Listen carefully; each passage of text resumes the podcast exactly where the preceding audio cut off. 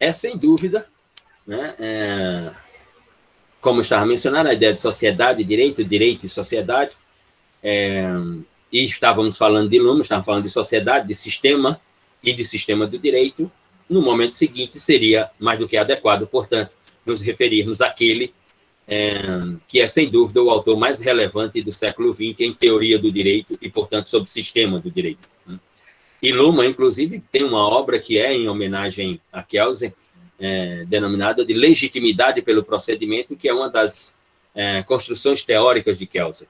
É, não custa não custa lembrar que, que Kelsen é simplesmente né, é, o autor da, da Constituição Austríaca, né, o inventor do Tribunal Constitucional, do que hoje nós chamamos é, de Tribunal Constitucional, de Corte Suprema, né, é, é, o autor da, da teoria constitucional dos procedimentos jurídicos, né, ah, é simplesmente o autor da teoria ah, do controle de constitucionalidade, né, ah, e para muitos né, que observam de fora e com certa superficialidade, Kelsen é um dogmático, é um normativista.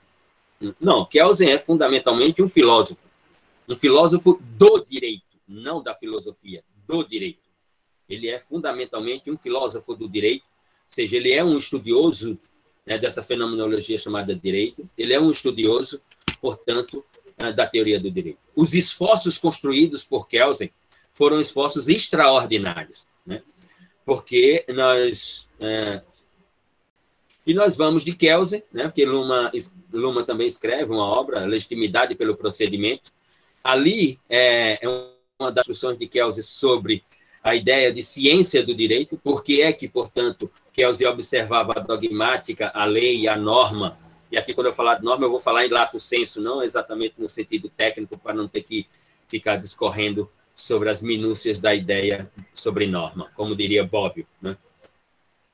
É, as, os esforços de Kelsen é, e essa ideia da legitimidade pelo procedimento, é, bolada por Kelsen, é, ela é, antes de qualquer coisa uh, teórica, ela é uma metodologia. Ou seja, Kelsen era um filósofo jurídico, Kelsen era um, metod, um metodológico do direito e ele era um cientista do direito né? algo que nós não temos mais.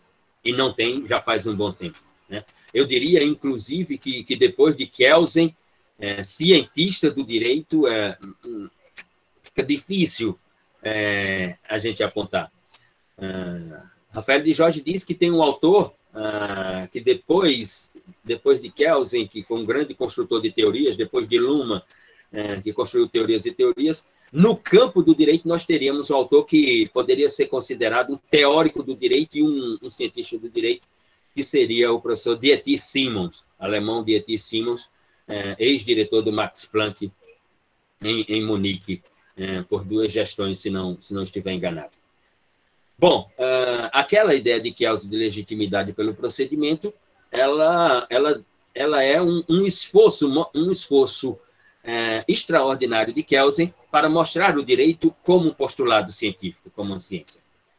Mas é, nós vamos aqui fazer um recorte nessa, nessa produção, que também é gigantesca de Kelsen, né? é, fazer um recorte entre duas, as duas grandes obras, uma com pouquíssimas páginas e a outra já uma obra considerável, mas as duas, eu diria que, obviamente, a segunda ela tem um impacto maior, mas sem a primeira ela provavelmente não existiria. Né? Ah, a obra de 1934, Hein Hest Teoria, ela é um produto daquilo que Kelsen escreveu 20 ah, anos antes, 23 ah, anos antes, digamos assim, que é a obra de 1911, denominada de Caption Problem Hest Teoria, ou seja, os problemas capitais da teoria do direito estatal. Essa obra tem umas 70, 80 páginas. É, mas é ela que vai funcionar, digamos assim, como a estrutura teórica para aquilo que vai aparecer em 1934, que é a sua ideia de teoria pura do direito. Né? E aqui, mais uma vez, né, vou afirmar, né, mesmo que está sendo gravado e que isso fique enquanto o YouTube existir, vai ficar, vai ficar por aí também, é, enfim, nos espaços digitais. É, a construção de Kelsey de 1911, que ela é originalíssima, né, não há dúvida sobre isso. ela tem, é, no direito brasileiro, com Tobias Barreto, mais uma vez, é, também uma originalidade. Né? Porque 30 anos antes de Kelsen fazer aquela construção e que ela, aquela obra ela é uma proposta teórica que depois vai se transformar numa proposta de ciência do direito em 34, é, a ideia de construir um sistema que tenha um arcabouço que evite as contaminações, é, contaminações que ele mesmo vai chamar de contaminações metafísicas, é, e, portanto, se ele estava dentro de um campo da racionalidade é, do que viria a se chamar jurídica, da racionalidade jurídica, obviamente que ele tinha que pensar, né, é, obviamente hoje, que eu estou me referindo, ele tinha que pensar em uma estrutura do direito uh, que ela não permitisse ser atacada por essas contaminações metafísicas, como bem fala. Uh, esse pensamento, uh, não de forma, digamos assim, si, sistemática como Kelsen conseguiu observar, porque o mérito de Kelsen, o mérito de Kelsen é a sua capacidade de inventar o sistema e fechar o sistema. E ele funcionar como uma máquina. Essa é, é uma das grandes características do pensamento de Kelsen. Ele propõe o sistema e o sistema dele vai como um mosaico, como um lego, né? E quando se fecha, e aí não tem mais o que fazer. O sistema está em função, está em operacionalidade, digamos assim, quando é, o sistema observa que tem que entrar em operação. E em funcionalidade vai estar sempre. Ora, mas o mérito, volto a repetir, é que Kelsen faz isso de forma é, sistemática. Ele consegue juntar as peças né, e consegue dar uma ordem de funcionamento a essas peças. O mérito de Tobias Barreto, 30 anos antes, porque foi em 1881, é também de uma ideia de racionalidade para o pensamento jurídico, mas não dentro de uma sistematicidade como Kelsen conseguiu. É, Tobias vai afirmar, é, num texto de 1881, e ainda nem era professor na, na Escola do Recife, na Faculdade de Direito do Recife, né, é, de que Deus não pode estar na ciência, né, é, e de que a presença da religião na ciência seria portanto, danosa à construção científica.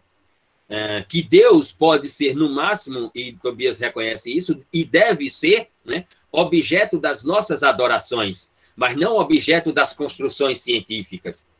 Né, e ele vai utilizar a aritmética para deixar isso numa ilustração que nem os alemães conseguiram. Ou seja, quando Tobias Barreto utiliza a ilustração de que Deus, na ciência, é como o algoritmo 9 na aritmética. Ora, ele vai para fora e não para dentro.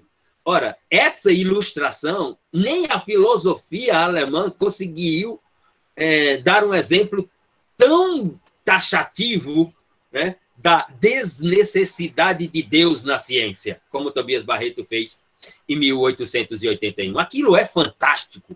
Né? Aquilo, aquilo deveria ser passado nos cursos de direito todos os dias, todos os dias, né? porque aquilo foi um momento tão brilhante do pensamento da escola do Recife, né?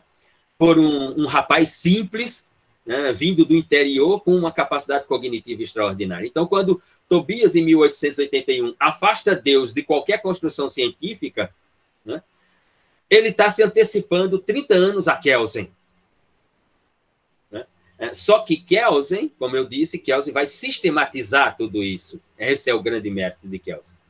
Então, em 1911, nessa, nessa ideia de sociedade moderna e direito, Kelsen lança aquela sua obra denominada Os Problemas Capitais da Teoria do Direito Estatal. A pirâmide de Kelsen, é, equívoco divulgado no Brasil, é tratada em outros países ou é uma invenção equivocada do Brasil? É, essa ideia da, da, da pirâmide, é, não há nem, nenhum estudo assim que, que você pegue um livro de Kelsen e tenha lá uma pirâmide que ele tenha que é, organizar isso através de uma pirâmide e que, portanto, tenha sido um, um sistema vertical. É, o que há é, dentro de uma ideia de sistemas, é, a ideia de que existe né? Existe uma, uma, uma rede no ordenamento jurídico e, obviamente, obviamente, cada cada norma ou cada dispositivo normativo dentro do sistema cumpre uma função. Né? Não é que ah, tem aquela né, a famosa pirâmide de Kelsa hierárquica, que se fala assim, ali são interpretações, quando diz ah, qual é a função do decreto, a função do decreto-lei, é, a função é, da, lei, é, da lei ordinária, da lei complementar, ah, da Constituição, dos tratados e tal, e assim se constrói. É, é uma interpretação. Agora, tudo aquilo é dentro de uma teoria do sistema jurídico. E, obviamente, cada dispositivo normativo desse ele será, é, para essa ideia, ele será aplicado conforme a função para a qual ele foi inventado, para a qual ele fora inventado, digamos assim. É, em 1911, Kelsey, portanto, faz uma proposta de identificar quais eram os problemas da teoria do direito estatal, do direito público. Quais eram esses problemas? Mas antes de, de irmos a ela, é, não custa passar né, por aquilo que, que ficou conhecido, porque aí é olhando para aquele modelo que se vai construir outro modelo. Né? É observando um modelo que se propõe outro modelo. Nós tínhamos né, um, um, um, direito da modernidade, um, um direito que optou pelo procedimento da codificação, né? a modernidade opta pela codificação do direito, do direito civil, do direito administrativo, do direito penal, é, do direito do trabalho, enfim. É, o, o, o, processo de construção é, é a codificação, digamos assim. E à luz dessa codificação, o pensamento francês né, inventou uma escola, né, e mais uma vez aqui, inventar aqui é naquele sentido de Einstein, ou seja, é uma invenção da mente humana, né, no sentido positivo, digamos assim, no sentido de criação. Né? Ah, a escola francesa aparece é, com uma escola que, portanto, vai interpretar o que é esse código, ou o que são é, essas codificações do direito da modernidade. Né? E o juiz ali, ah, naquele momento, ele aparece como uma personagem central da interpretação. Ele é o primeiro intérprete das codificações. Né? Uh, a norma é a vontade do legislador, né? e o legislador é o representante da vontade popular, a norma é o produto final dessa cronologia que legitima a democracia política representativa na modernidade. A, a escola da exegese, portanto, vai ter um, uma, digamos assim, uma observação, vai construir observações no sentido de que o direito, ela, o direito é sem dúvida alguma, uma ideia de previsão. Ou seja, é preciso estar no código para existir o direito. E, portanto, quando aparecer a relação social, essa relação social conflituosa, né, será, será confrontada com a previsão normativa do código e saber se ela está no mundo do direito ou se ela é atípica ao mundo do direito e, portanto, o direito não precisa e nem tem que tratar sobre a mesma. Essa escola, portanto, colocou o juiz é, no, no pensamento francês como o intérprete da norma, o primeiro intérprete da norma, o primeiro destinatário da norma, digamos assim. E o juiz, portanto, no, na, na linguagem francesa, passou para a história como o tradutor da norma. Ou seja, o juiz é o intérprete que traduz a vontade que está na norma. O juiz é a boca da norma ou a boca da lei, é, como muitos escreveram é, sobre essa questão. O que não era tratado é se essa norma ela era uma norma em que nós podíamos observar qual o conteúdo dessa norma.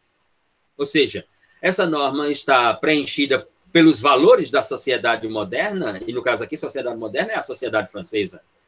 Ela está, portanto, preenchida pelos princípios de organização dessa sociedade, porque não, não nos esqueçamos, né?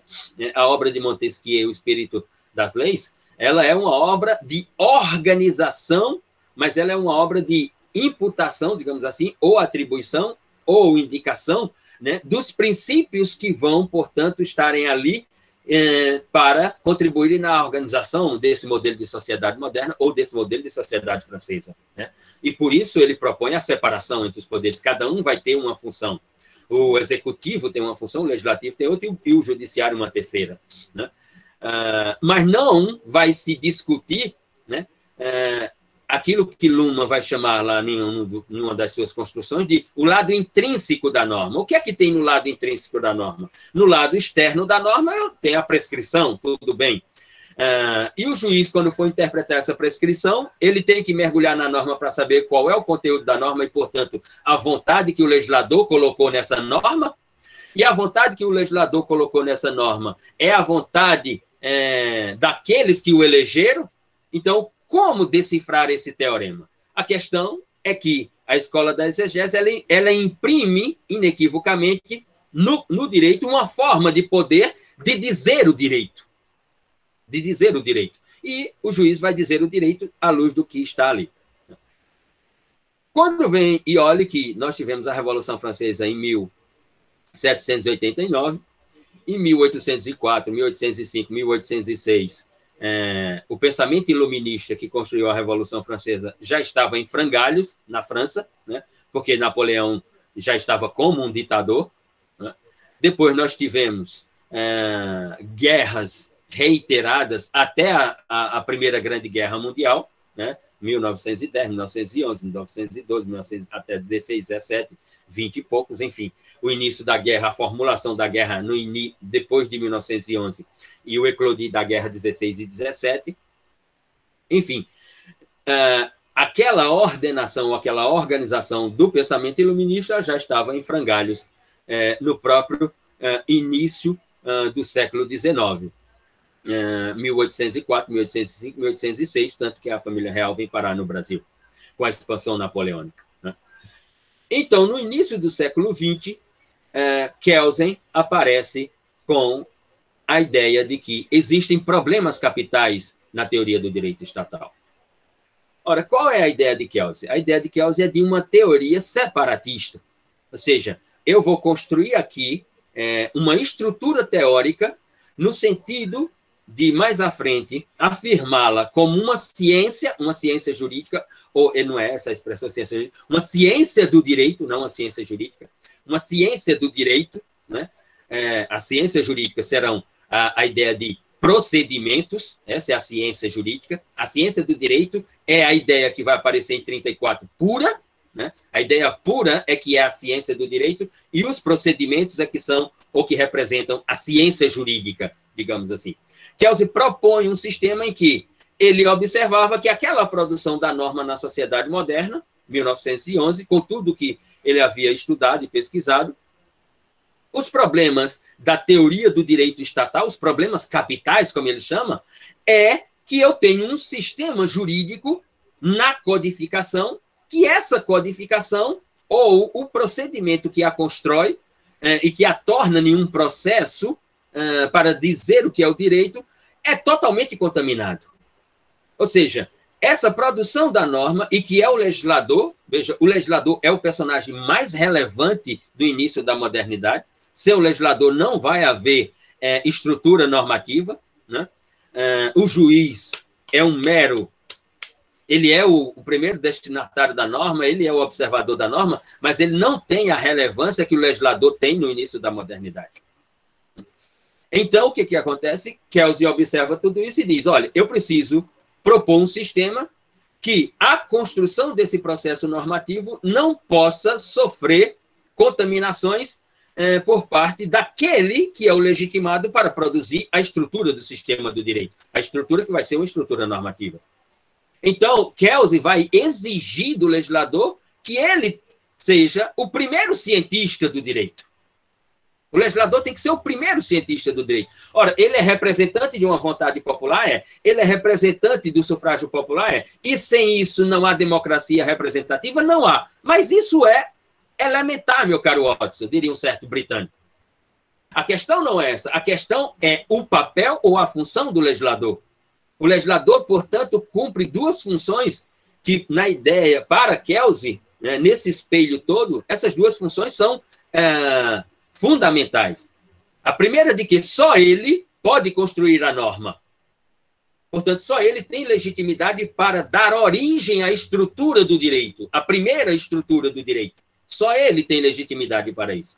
E segundo, ele tem que, ele tem que pedagogicamente né, civilizar aqueles que o colocaram como representante, no sentido de que no sentido de que aqueles que o colocaram como representante não joguem para ele suas metafísicas e ele jogue isso dentro da norma, ou dentro da estrutura do direito que será a normatividade.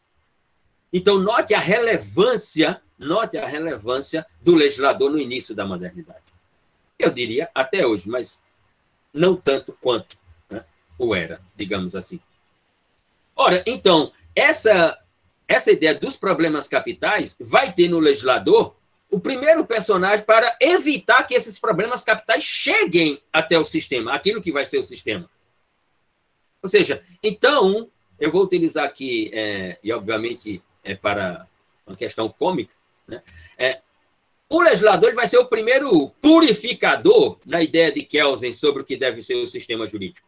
Ele não pode deixar de se contaminar. Ou seja, para Kelsen, ele tem que estar como um observador, dizer assim, ele recebe os comandos do que vai ser a estrutura normativa, mas ele tem que estabelecer um processo seletivo nesses comandos que ele recebe. Ele tem que dizer, opa, isso aqui não pode ir para dentro da norma. Opa, isso aqui não pode para ir, ir parar dentro da norma. Né? O primeiro elemento hum, de contaminação que a norma tem que estar protegida é exatamente a ideia da moral. A moral não pode chegar na produção legislativa, ou seja, o trabalho legislativo não pode ser edificado ah, pelo legislador com pensamentos morais. Não há sentido, não há sentido de jogar essa metafísica para dentro da norma. Esse é um problema capital para Kelsen. Por isso que a obra é Problemas Capitais da Teoria do Direito Estatal. O outro problema é, sem dúvida, o problema teológico, aquele, aquele que Tobias Barreto havia tratado em 1881, quando Tobias diz que Deus não pode estar na ciência. Ora, então, os pensamentos teológicos não podem vir para dentro da estrutura normativa do, do que vai ser o sistema do direito. Então, ele propõe a separação. Um fenômeno, um fenômeno é o direito, que é um produto dos trabalhos legislativos. Outro é a moral e um terceiro é a religião. E eles não podem confluir, eles não podem se encontrar. Ah, e, e aqui é, sem dúvida alguma, uma interpretação nossa, né? Ah, o direito não pode se encontrar com a moral e com a religião, porque, ah, do ponto de vista das contaminações, ele seria o vulnerável nessa situação. A moral é muito mais forte do que o direito. Não cientificamente, eu estou falando de força, daquilo que Tobias Barreto escreveu em 1885 sobre a força que não vence a força não se faz direito. Né? Ah, o direito é a força que matou a própria força. Ora, força no sentido de que a força da moral e a força da religião em sentidos de persuasão, ou seja, a moral e a religião são muito mais persuasivas do que o direito.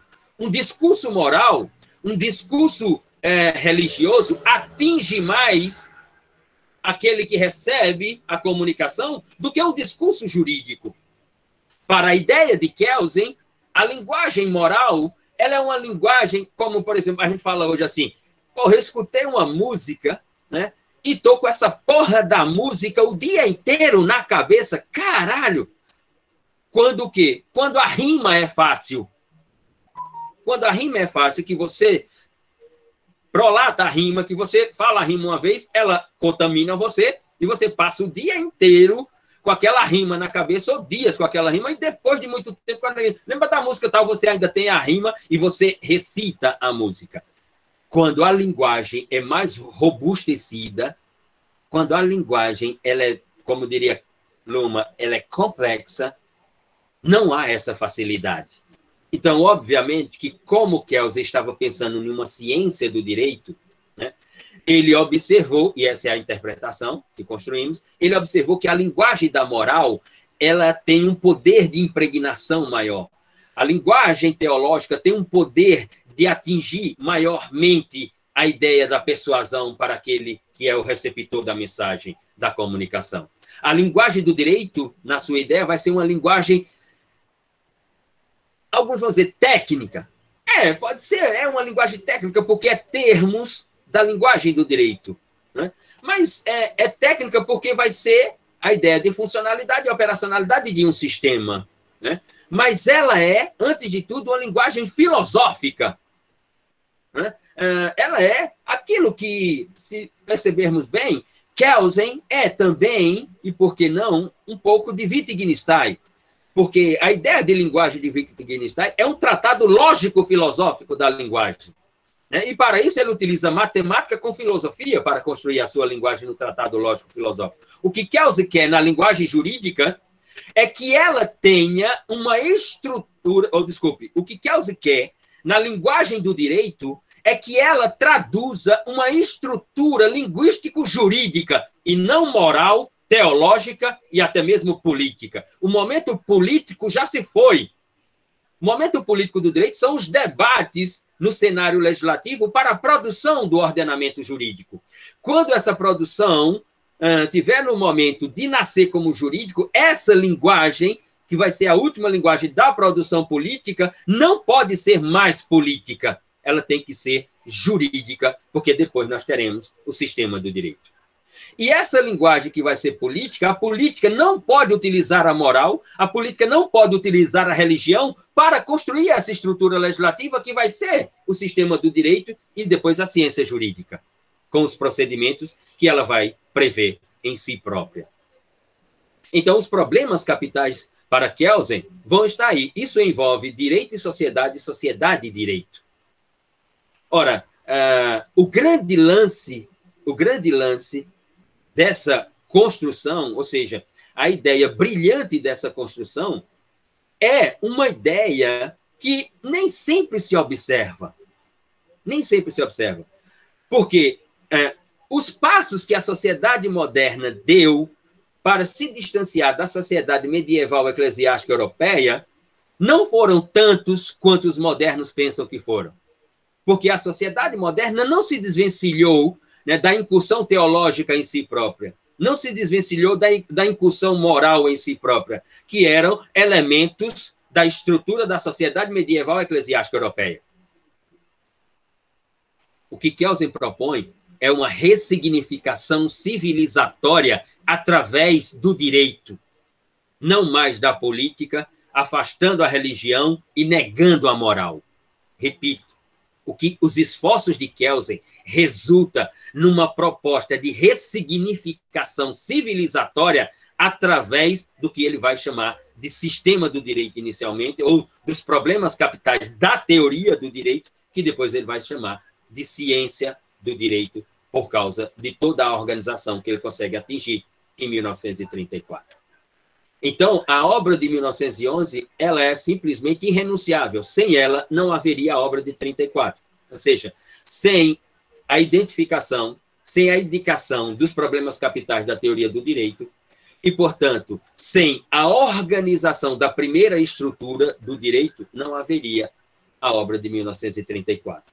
Então, aquilo que depois vai ser chamado de a primeira estrutura do direito, e que Luma, né, e que Luma vai se apropriar de Kelsen, né, para redesenhar no sistema a ideia de direito, quando Luma vai dizer assim: é, o direito tem dois nascimentos.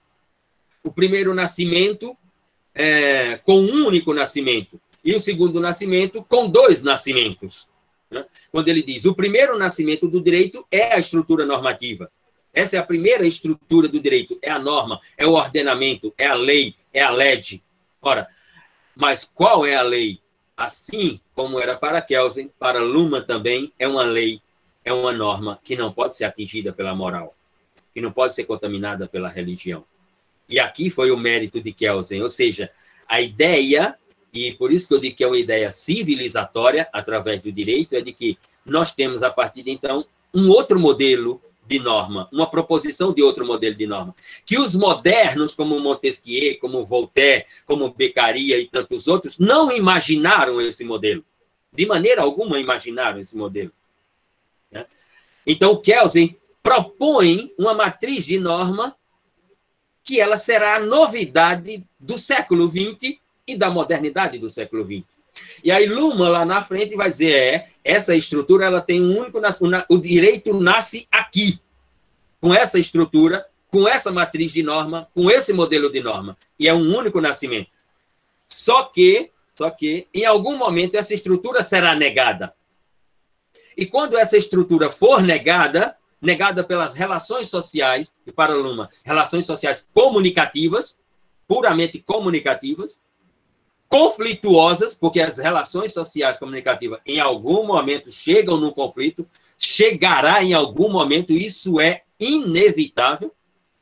Quando essas relações sociais se traduzirem conflituosas, elas se traduzirão conflituosas negando essa norma. Eita, negando aquele modelo civilizatório que Kelsen havia proposto através do direito, através dessa estrutura chamada norma jurídica. Por isso que, na minha interpretação, é uma proposta de ressignificação civilizatória pelo direito, porque as relações sociais irão negar aquela norma. Aquela norma naquela categoria de matriz. E aí, Luhmann vai e diz: mas ela será negada em algum momento. E quando ela for negada, aí vai surgir o segundo nascimento do direito. E esse segundo nascimento do direito terá nele dois nascimentos. O segundo nascimento do direito, e, portanto, a segunda estrutura do sistema do direito para, para Luma é a decisão judicial. E aí, quando isso começa a ser ventilado e que vai ser totalmente sistematizado com o pensamento constitucional, inequivocamente, com a ascensão do pensamento constitucional, inequivocamente, né? Uh, quando isso começa a ser totalmente sistematizado, uh, é possível observar perfeitamente né, de que aquele personagem inaugural da modernidade do legislador começa a perder relevância e o segundo personagem também da modernidade, vai conquistar relevância. Ou seja, aquele que era apenas um observador da norma, né, é um intérprete da norma, ou, para muitos, um aplicador da norma, na ideia de Luma, a partir de um determinado momento, ele passa a conquistar espaços de relevância e, mais ainda, ele deixa de ser um simples intérprete da norma, um aplicador da norma, e passa a ser o construtor da norma. E quando isso acontece, as complexidades no sistema pipocam. Ora, mas o que é que Luhmann quis dizer à luz do pensamento de Kelsen? Porque a esse momento Luhmann é kelseniano, para afirmar o primeiro nascimento do direito e nele um único nascimento. Quando Luhmann olha para, o, para outra estrutura do direito, ele nota que essa outra estrutura do direito ela tem dois nascimentos, que é a decisão judicial é a estrutura, a outra estrutura.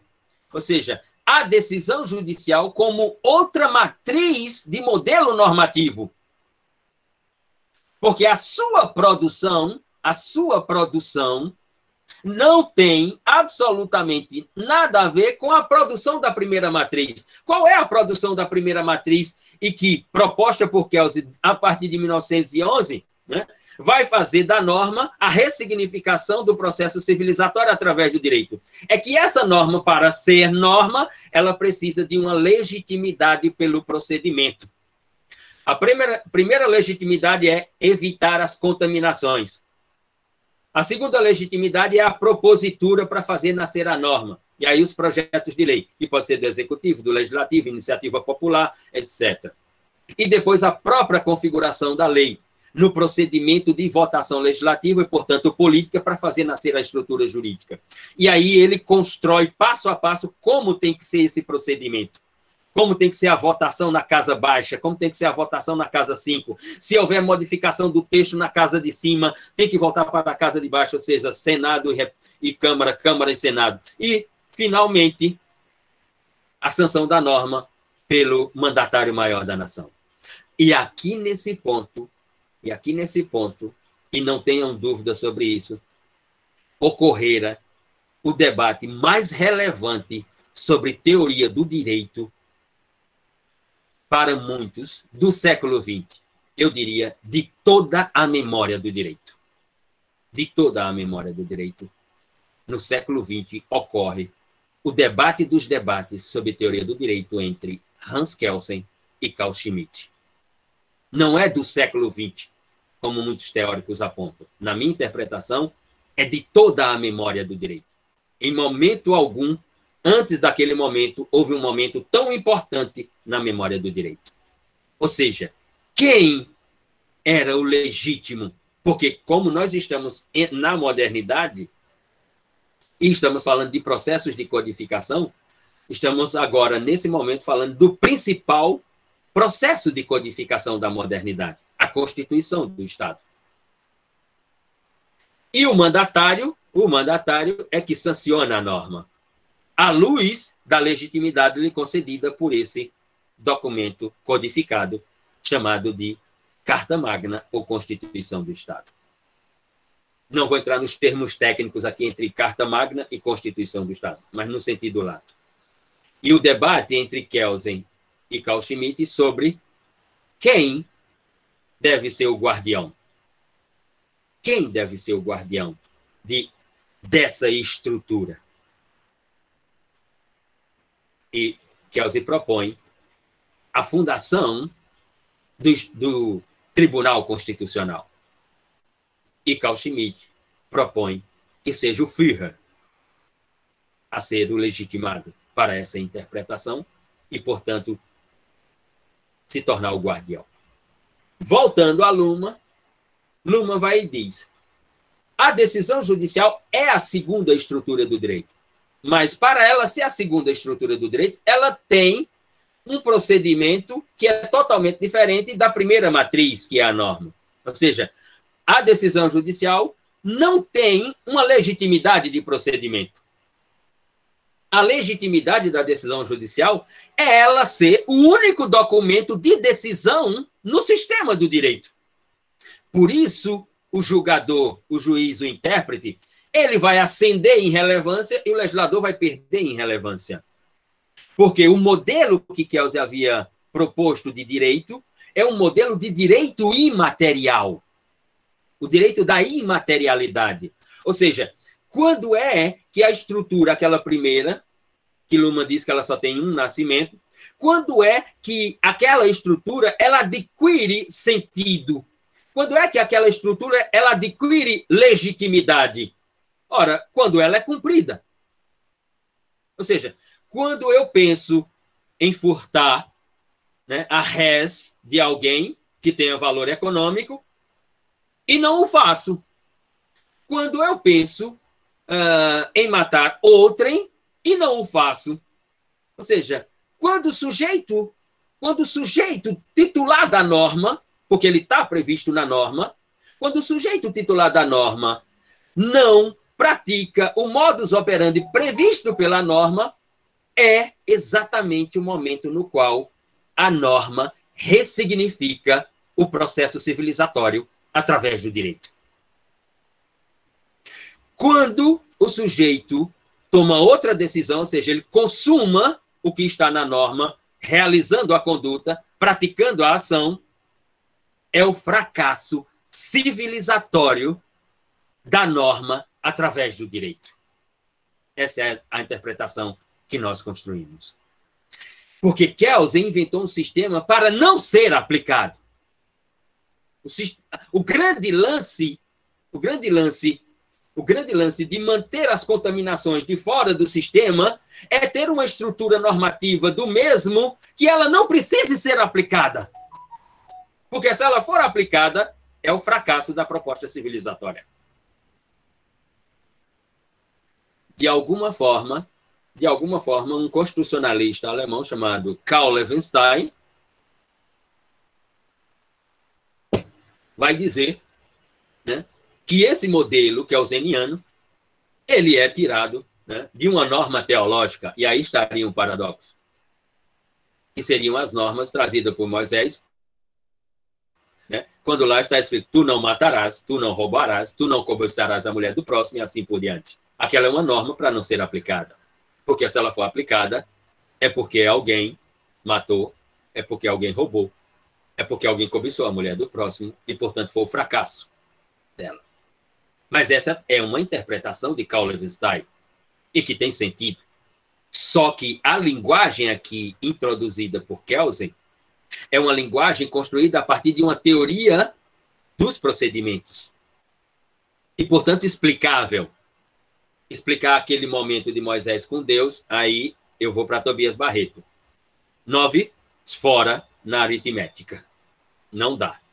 Não dá. Voltando à Luma, e aí Luma vai dizer, olha, essa segunda estrutura uh, é diferente daquela porque não tem a teoria da legitimidade pelo procedimento. Mas esse personagem, só ele poderá decidir. E nessa segunda estrutura tem dois nascimentos: a prolação da sentença e a execução da sentença. Porque para Luma, por exemplo, não adianta prolatar uma sentença que ela não vai ser executada. Qual é o sentido? Não adianta um juiz né, chegar a uma conclusão, dizer o direito ou distribuir o direito, como gosta do Ork, é, como gostava do Ork, é, prolatando a decisão judicial, se essa decisão judicial depois não vai ser executada. Então, qual é o sentido? Então, para Luma, na estrutura normativa, é o primeiro momento de nascimento do direito e tem um único momento de nascimento. A segunda é a decisão judicial, e a decisão judicial tem dois nascimentos no direito: é a prolação e a execução. E ela não está sujeita, digamos assim, a uma teoria da legitimidade pelo procedimento. Ela está sujeita a critérios de autoconstrução de si própria, que é, por exemplo, a motivação e a fundamentação da decisão. Mas a motivação e a fundamentação da decisão sairá das observações do observador e não de uma teoria de legitimidade pelo procedimento que está prevista. Ou seja, o que está previsto é somente de que a decisão tem que ter uma motivação e a fundamentação, mas não diz qual é essa motivação e a fundamentação. Por quê? Porque o juiz tem a ideia de livre convencimento à luz do que for produzido nos autos do processo. Diferentemente, lá para a norma, ah, é preciso saber é, o que se vai votar, o que se vai colocar na norma, é, tem que se passar por um exame se está de acordo com a Constituição ou não está de acordo com a Constituição. Quando o juiz prolata a decisão, ele não está preocupado com isso. A, a preocupação, segundo os critérios da própria decisão judicial, é que o juiz tem que motivar essa decisão e fundamentar essa decisão. Ora, esse sistema, portanto, e aqui é sistema, né, uh, em 1934, em 1934, Kelsen aparece com a teo teoria pura do direito. A teoria pura do direito, portanto, não é um objeto que nasceu em 1934. Ela nasce em 1911. A concepção vai ficar em desenvolvimento até, as até a década de 30. Ou seja, o processo de sistematização, os esforços para afirmar em 34 de que só há uma possibilidade do direito ser ciência se essa ciência ela for observada na dogmática do direito. E aí ele vai explicar o que é essa dogmática do direito. Ou melhor, ele vai explicar como tem que ser essa dogmática do direito. E o modelo de dogmática do direito proposto por Kelsen, eu vou usar aqui uma palavra para ser cômico, vai contaminar todas as produções dogmáticas do direito administrativo, do direito uh, penal, do direito civil, ou seja, todas as produções dogmáticas daquele gigantesco processo de codificação da modernidade vai ser ou serão todas serão todas contaminadas por esse pensamento. E se, como dizem alguns autores, ou como diz o próprio de Jorge, e se não foram contaminadas, mas ficaram enormemente preocupadas na sua construção, se deveriam seguir naquela construção e depois seriam deslegitimadas na ideia do sistema do direito por não seguir aquela configuração construída por Kelsen. Em 34, a sua denominada e esforçosa construção Heine-Hest teoria, teoria pura do direito, é ofertar, portanto, a essa a esse final de primeira fase da modernidade um modelo de dogmática no qual possamos chamá-la de ciência. Ciência por quê? Porque ela é precedida de uma metodologia. Precedida de uma metodologia significa dizer que essa metodologia vai construir os procedimentos, os procedimentos que darão o status de cientificidade àquele objeto chamado dogmática. Ou seja, essa metodologia apontará e construirá, portanto, os procedimentos de legitimidade. Ao final deles, ao final deles, desses procedimentos de legitimidade, ao final deles, nascerá a dogmática. Se se for se for identificar ou se for identificado que nesse rito de legitimidade, ou seja, nesse rito procedimental de legitimidade, faltou uma fase, essa norma ela não terá validez para uma aplicação. E aqui, aqui é que os gênios do século XX não, não conseguiram observar absolutamente nada. Porque é o momento no qual, do fechamento da teoria, que Kelsen vai dizer, cumprido todo o procedimento de legitimidade, que é, uma, que é a tradução de uma metodologia, agora eu tenho a dogmática, que é uma dogmática que eu posso dizer que ela é a ciência do direito. Então, se cumpriu todas as fases, essa norma é uma norma válida. Se não cumpriu todas as fases, essa norma é uma norma inválida. A norma válida se aplica, a norma inválida não se aplica. E aí os gênios da primeira parte do século XX vão dizer assim, sim, mas isso não, não se resume a isso. Porque nós temos também que observar se a norma é justa ou injusta. E aí, como não ficaram contentes esses gênios, né, a eles se juntaram outros para dizer assim: sim, e se a norma tiver lacuna? Como disse de Jorge naquela aula para os estudantes de linguagem e argumentação jurídica, né, lacuna tem no teu pensamento. Teu pensamento é cheio de lacuna, mas não na norma, cretino. Né, como bem expressou de Jorge. Ora, então vamos, para finalizar por hoje, com essas duas características sobre a proposta de Kelsen: válida e inválida. Ora, a norma será válida ou inválida, e esse argumento ele é irrefutável, porque você pode dizer assim, tá, e quando é que eu vou estar à luz de uma norma inválida? Ora, quando ela não cumpriu o procedimento de legitimidade. Você quer, quer exemplos no direito brasileiro? Pode, vamos fazer exemplo. É, é verdade que boa parte aqui não era nascido. Mas na década de 90, né, e esse é o exemplo, é, nós tivemos um governo de um, de um presidente, né, que andava sempre com o cabelo no gel, um, uns ternos italianos slim impecáveis, né, gostava de pegar o avião da FAB, é, ficar de jet ski no lago em Brasília, etc. e tal. É, ele recomendou ao seu ministro da Justiça à época, um grande advogado brasileiro chamado Saulo Ramos, é, que é, criasse uns tipos penais. E esses tipos penais eles foram criados por medida provisória.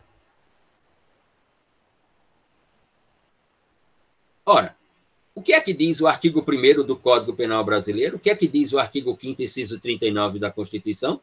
Que é a tradução daquilo criado por Anselmo von Feuerbach no Código Penal da Baviera 1814-1816, Nulo crime, nula pena, sine lege. Nulo é o crime, nula é a pena, sem lei.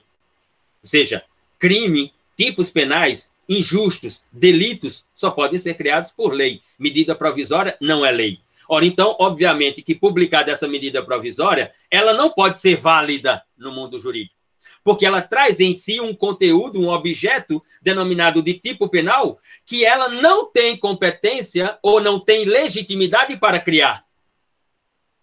Se ela não tem legitimidade para criar aquele dispositivo normativo, então essa medida provisória como categoria de norma não pode ser válida. Não é, ela pode ser justa como for, mas válida ela não será.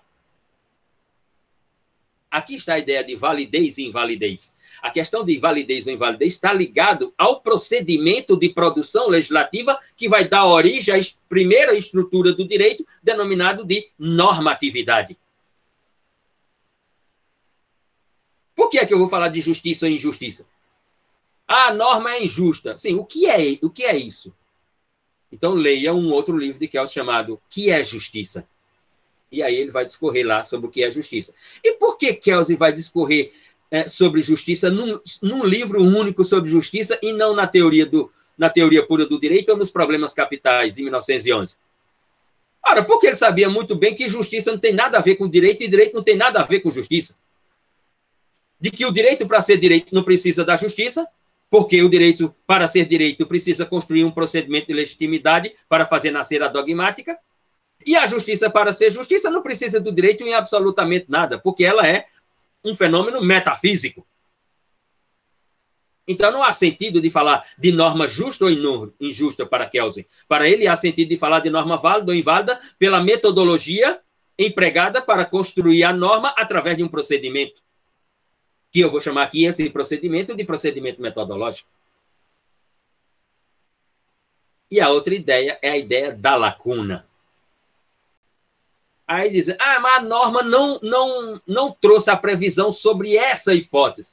Claro que a norma não vai trazer previsão sobre todas as hipóteses.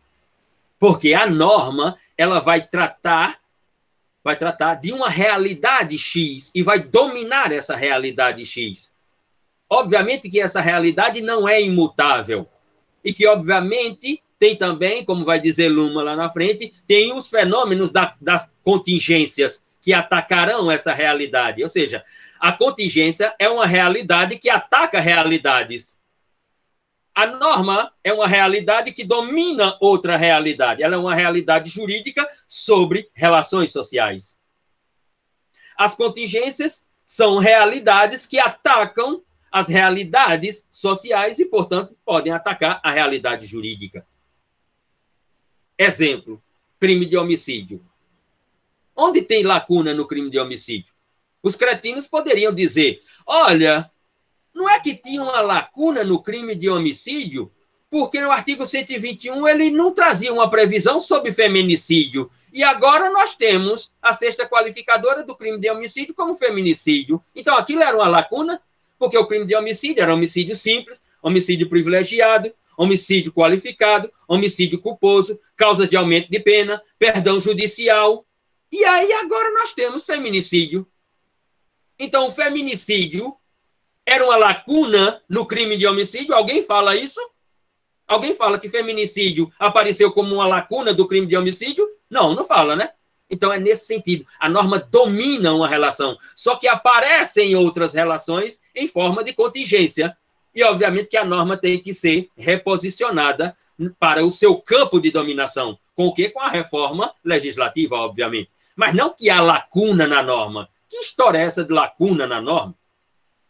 A norma, ela é perfeita, e aí aqui o que causou a polêmica no debate com Kelsen, como a norma é perfeita? A norma é perfeita, o gênio das observações. A norma é perfeita para aquilo que ela se dispôs a dominar. Para aquilo que ela não se dispôs a dominar, ela não é perfeita. Ou seja, a frase de Reis von Foster.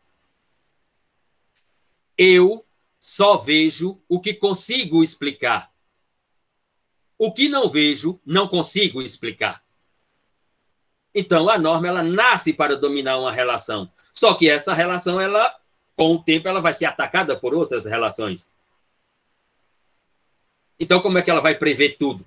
Ela não é perfeita porque tinha que prever tudo, ou ela não é perfeita porque estava prevendo tudo. Ela era perfeita porque ela domina uma realidade. Ou seja, o artigo 121, o artigo 121 da parte especial do Código Penal, ele é perfeito porque ele domina uma relação social conflituosa chamada de homicídio. Por isso que ele é perfeito. E ele é perfeito porque ele vai dizer o que é um homicídio privilegiado, o que é um homicídio simples, o que é um homicídio qualificado, o que é um homicídio culposo. É por isso que ele é perfeito. Não é que quando surgiu o feminicídio pela lei 13.105 ou 13.104 de 2015, que ele deixou de ser perfeito. É que apareceu uma contingência e que provocou a reformulação do campo de dominação da norma que era perfeita. Agora, a norma que dominava o campo A, ela, com a reforma legislativa, domina o campo A e o campo B. E por isso ela é perfeita. Daqui a pouco possa ser que apareça outra relação que se caracterize pela ideia da retirada da vida de outra e que tenha que ser introduzida na dominação do artigo 121. Então, é nesse sentido. A ideia da perfeição da norma, a ideia que eu me referi anteriormente de validez e invalidez da norma, e que, portanto, nesse seu pensamento de teoria pura, que é o pensamento que culmina com o fechamento daquelas, daquelas ideias iniciais de 1911, não há que se falar no seu pensamento de norma justa ou injusta e de lacunas na norma, mas sim de validez ou invalidez e de norma perfeita direcionada ao campo de dominação pela norma. Muito bem. Era isso. Penso que chegamos ao final. Se é que sabemos o que é o final. Perguntas? Certo? Professor. É, quem é? Arthur. Arthur Lira. Pode abrir a, Pronto, a câmera. Uma... Sim, a gente se vê. Pronto, abri. abri, abri. Pronto, teve um momento aí da, dessa, até numa forma de cronograma que você apresentou, que é aquela mudança do a queda do legislador para a ascensão do julgador, né? Uhum. E aí, recentemente eu estava fazendo, buscando aqui umas críticas ao neoconstitucionalismo, uhum. e tem um, uma passagem do Calmon de Passos que acho que casa um pouco com essa situação, que ele disse que o neoconstitucionalismo é uma ideologia antidemocrática e despolitizadora, na medida que propõe o direito como fonte de libertação e o judiciário como agente de transformação. Ah, pô, isso aqui é um paralelo que casa né, nessas situações, né? Quando Sim. o judiciário e a decisão judicial é, assume. É, eu, eu, eu, eu, eu, gosto da frase de Dijós, que ele diz assim: essa, essas ele até falou para as aulas, na aula para os meninos de linguagem e argumentação jurídica. É, é, é essas expressões é neoconstitucionalismo, é, positivismo, é, pensamento é, pós-positivismo, juiz filosófico, isso são só etiquetas. Não são etiquetas, são mais nada do que isso, só etiquetas. É verdade. Porque se, quando você vai mergulhar, quando você faz a incursão nesses pensamentos, por exemplo, é, perguntemos para um constitucionalista qual é a metodologia que dá vida ao neoconstitucionalismo? Uma pergunta simples. Por exemplo, se você perguntar para qualquer autor neo-kelseniano, é, é, qual é a metodologia da dogmática ser ciência? Qual foi a metodologia que fez da dogmática? Ele vai explicar passo a passo. Agora, perguntemos para um neoconstitucionalista, para esse pessoal que é favorável ao juiz tomar decisão para lá, tomar decisão para cá, né? O juiz levanta pela manhã, puto da vida, e diz: vou escolher seis hoje para eu botar para fuder nele. E vou tomar decisão assim, assim. É, aí você pensa assim, sim, o que, qual é a metodologia que faz do neoconstitucionalismo o neoconstitucionalismo?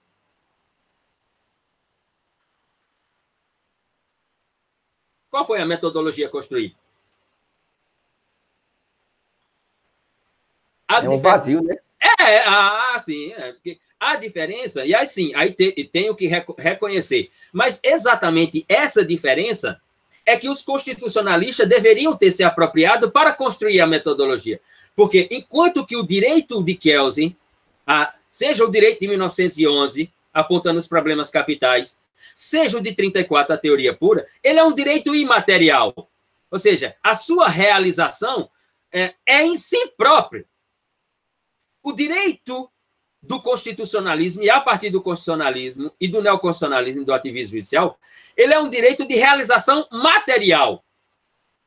Ou, ou, ou, ou se tem uma concretude, ou se tem uma materialidade, ou então não é constitucionalismo. Ou seja, quando uma, uma, uma norma, quando uma norma, peguemos o, o, o, o artigo 6 da Constituição, né, que traz lá uma série de direitos fundamentais sociais: o trabalho, a moradia, a educação, a saúde.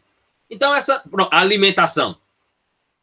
Por exemplo, peguemos a alimentação, né? já que estamos num momento crucial, tem aí, inclusive, a, a de é, alimentícia 2020 para cá e está afirmando que existem nesse país 116 milhões de pessoas que levantam todos os dias e não têm a garantia de que irão fazer uma alimentação, mas o artigo 6 o caput do artigo 6 da Constituição diz que a alimentação é um, é um direito fundamental. Então, quando é que essa norma se realiza? Quando todos têm o direito fundamental à alimentação. Então, essa norma ela é de um direito da materialidade e não de um direito da imaterialidade. Ao contrário do, do de Kelsey, quando eu mato alguém, eu estou negando o artigo 121. Então, é o fracasso do artigo 121.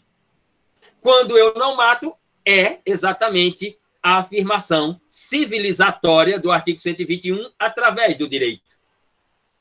Quando a Constituição vem e diz que todos têm direito à alimentação e todos não têm, o que é que se faz? Provoca-se o Estado para que se tenha o direito à alimentação. Então, um juiz prolata uma decisão e diz: olha, você tem que se alimentar. Isso aí é um problema do Estado, o Estado que se vire e que lhe dê a alimentação. Aquela norma ela só se realiza com a materialidade. Para ela se realizar na materialidade, ela vai precisar não da primeira estrutura do direito, mas ela vai precisar só da segunda estrutura do direito e vai precisar só da segunda estrutura do direito, agora, não só na teoria de Kelsen, mas na teoria de Luma, porque ela vai precisar da prolação da sentença e da execução dessa sentença. Dos dois nascimentos, e não só de um. Que Kelsen não pensou no segundo nascimento. Luma pensou no primeiro e no segundo. Essa é a grande diferenciação. Então, por que é que os constitucionalistas não construíram uma metodologia para explicar isso? e estabelecer um procedimento para a decisão judicial. Não existe uma teoria dos procedimentos da decisão judicial. Aliás, essa é a tese é, do professor Jorge Douglas Price, é, professor argentino, com Rafael de Jorge, sua tese de doutorado. Né? A propositura de uma teoria da decisão judicial. Ou seja, existe uma teoria da decisão judicial? Qual é a teoria da decisão judicial? É, eu posso explicar a decisão judicial por uma técnica de procedimentos e que ela vai ser a, a metodologia? Não. Um caso A e um caso B, por mais semelhantes que sejam, um juiz A dá uma decisão e um juiz B dá uma decisão totalmente inversa. Isso faz o quê? Isso aumenta as complexidades no sistema. Isso não organiza as complexidades no sistema. E aí, como diz Luma, como isso aumenta as complexidades do sistema, isso torna o sistema ele próprio complexo. Porque nem o juiz sabe explicar por que, ele tomou aquela decisão. Que foi o caso, pra, como eu, eu, gosto dessa expressão dos portugueses. Os portugueses, quando estão nesses discursos assim, eles falam assim: para não ficar. Opa, estás a perceber, pá? É para não ficarmos nessa teorética, pá como dizem os portugueses, principalmente os de Coimbra, para não ficarmos nessa teorética, peguemos a, a, aquela pesquisa feita pela Faculdade de Direito da Universidade Federal do Paraná, com os juízes do Brasil. Qual foi a ideia?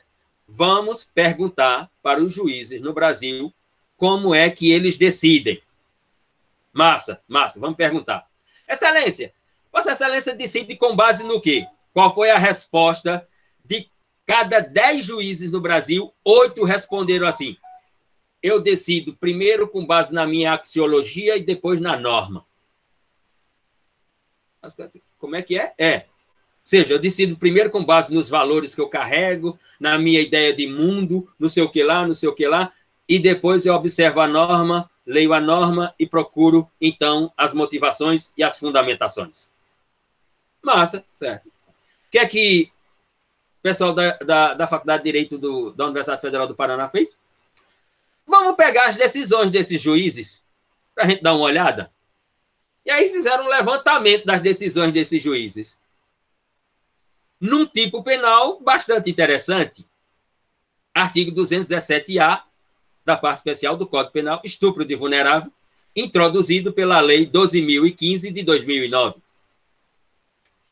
E aí, Aquele juiz, os 10, De cada 10, 8 dizia que decidia com base na sua axiologia, nos seus valores, nos seus princípios, para conjugar com a letra da norma e, portanto, criar a motivação e a fundamentação, com mais que tudo que estava nos autos, etc, etc. Levantaram e notaram 835 sentenças desses juízes. 835 sentenças desses juízes. O que, que aconteceu?